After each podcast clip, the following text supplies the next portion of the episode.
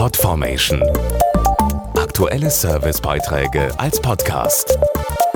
Regelmäßige Infos und Tipps aus den Bereichen Gesundheit und Ernährung. Es ist eine seltene, genetisch bedingte Muskelschwäche, an der in Deutschland etwa 1500 Menschen erkrankt sind. Die sogenannte spinale Muskelatrophie, kurz SMA. Seit Mitte 2017 gibt es ein Arzneimittel, um die SMA zu behandeln.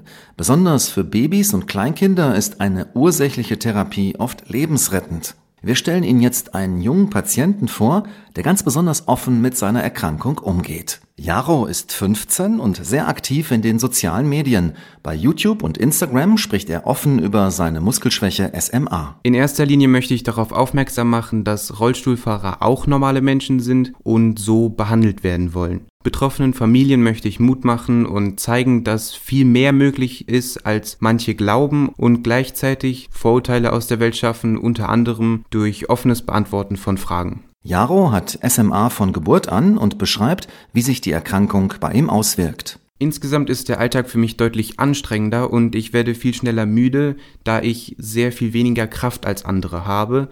Ich bin auf Hilfsmittel wie zum Beispiel meinen Rollstuhl angewiesen und habe eine eingeschränkte Bewegungsfähigkeit. Ich brauche immer wieder Hilfe, zum Beispiel wenn etwas so hoch ist, dass ich nicht drankomme oder ich mich vom Rollstuhl auf einen anderen Stuhl umsetzen möchte, der höher ist. Lange Zeit galt SMA als unbehandelbar. Das hat sich durch medizinische Forschung geändert.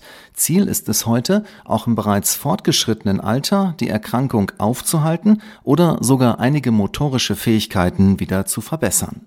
Jaro hat seinen Weg gefunden, mit seiner Erkrankung umzugehen. Seinen Kanal JaroTube findet man auf YouTube und Instagram. Mehr Informationen zu spinaler Muskelatrophie gibt es auch auf lebenmitsma.de Podformation.de Aktuelle Servicebeiträge als Podcast.